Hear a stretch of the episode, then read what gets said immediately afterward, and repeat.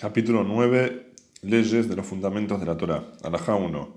Está claro y explícito en la Torá que aquella, la Torá, es una ley eterna que no tiene cambios y no se le quita ni agrega nada. Como expone todo lo que yo les ordeno, eso es lo que deben hacer, no agreguen ni quiten nada. Y expone también, pero las cosas reveladas nos pertenecen a nosotros y a nuestros hijos para siempre, para cumplir todas las palabras de esta Torá. De aquí derivamos que debemos cumplir las palabras de la Torah por siempre.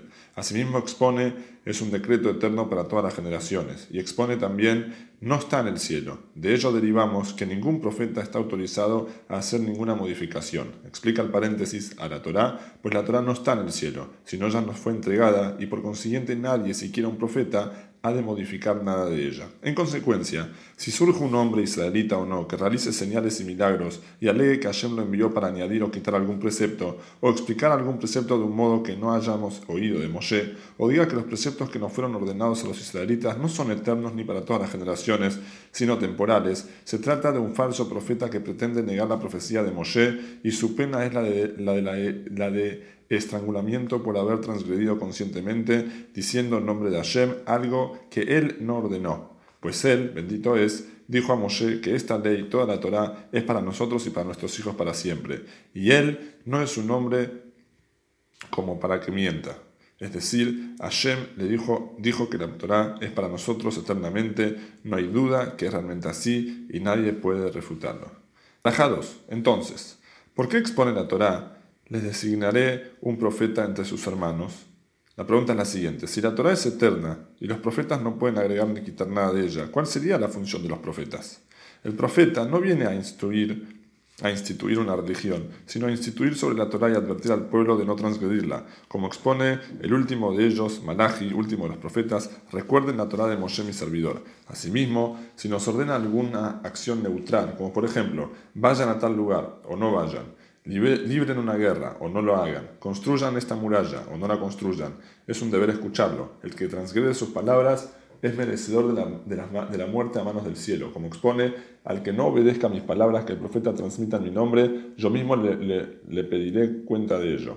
Alajá 3. Así también, el profeta que transgreda sus propias palabras y el profeta que oculte su profecía con merecedores son merecedores de la, de, la, de la, muerte a manos del cielo. Como expone el versículo respecto de los tres citados, le, le, haré rendir cuentas por ello. En el caso de que un profeta cuya autenticidad haya sido comprobada, diga que transgredamos momentáneamente una o varios preceptos de la Torá, ya sean leves o graves, es un deber escucharlo. Y así aprendimos de los sabios anteriores a través de la tradición. En todos los casos que el profeta ordene transgreder la Torá, como el Yao en el monte de Carmel, se debe escucharlo excepto en, lo relativo a idolatría. Esto es válido siempre y cuando la orden sea temporal, como Eliao en el monte Carmel, cuando ofendió sacrificio fuera del gran templo, a pesar de que solo Jerusalén había sido designada para, el fin, para tal fin, y quien ofrenda fuera del gran templo era pasible de la pena de Caret, muerte de manos del cielo.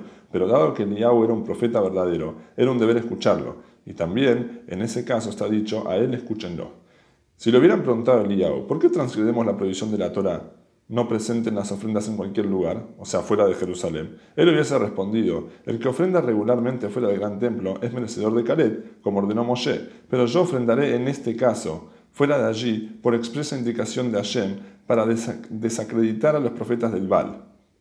O sea, Eliyahu permitió que se traiga la ofrenda fuera de Jerusalén, que es una prohibición de la Torah traer fuera de Jerusalén, pero fue solamente para demostrar que los que traían los profetas del Baal, que serían los que hacían idolatría, eran falsos y que Hashem no va a escuchar a sus eh, rezos y sus ofrendas. Por eso es que él dio una permisión solamente en esa situación. Ese caso sí se puede eh, escuchar al profeta, a pesar de que está diciendo de hacer algo que la Torah originalmente no lo prohíbe. Como explica el mismo profeta, yo lo estoy haciendo únicamente por esta situación que ayer me permitió. De igual modo, si los profetas nos ordenan cometer una transgresión momentáneamente, es un deber escucharlos.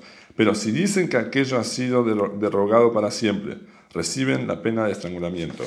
Pues la Torah expone para nosotros y para nuestros hijos para siempre. O sea que si el profeta dice que una mitzvah no existe más eternamente, es un profeta falso, hay que matarlo.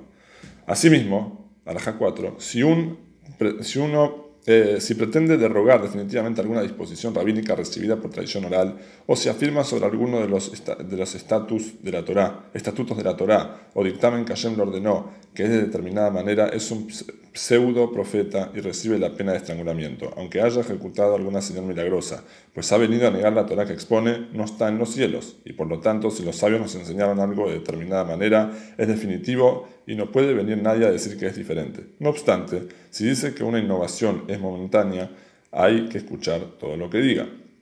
Alajá 5. ¿En qué caso se aplica lo anterior? En todos los preceptos excepto la idolatría, en cuyo caso no se le oye ni siquiera momentánea. Y aun si ejecuta grandes señales y milagros y alega que Hashem le ordenó seguir la idolatría tan solo durante cierto día o momento, está hablando falsamente en nombre de Hashem. Y sobre esto nos ordenó la Torá, incluso si se cumple la señal o el milagro que anunciará, no obedezcan a ese profeta, por haber hablado falsamente en nombre de Hashem, pues niega la profecía de Moshe. Por eso sabemos con certeza que es un falso profeta y todo lo que hizo fue por medio de hechicería y brujería y recibe la pena de estrangulamiento.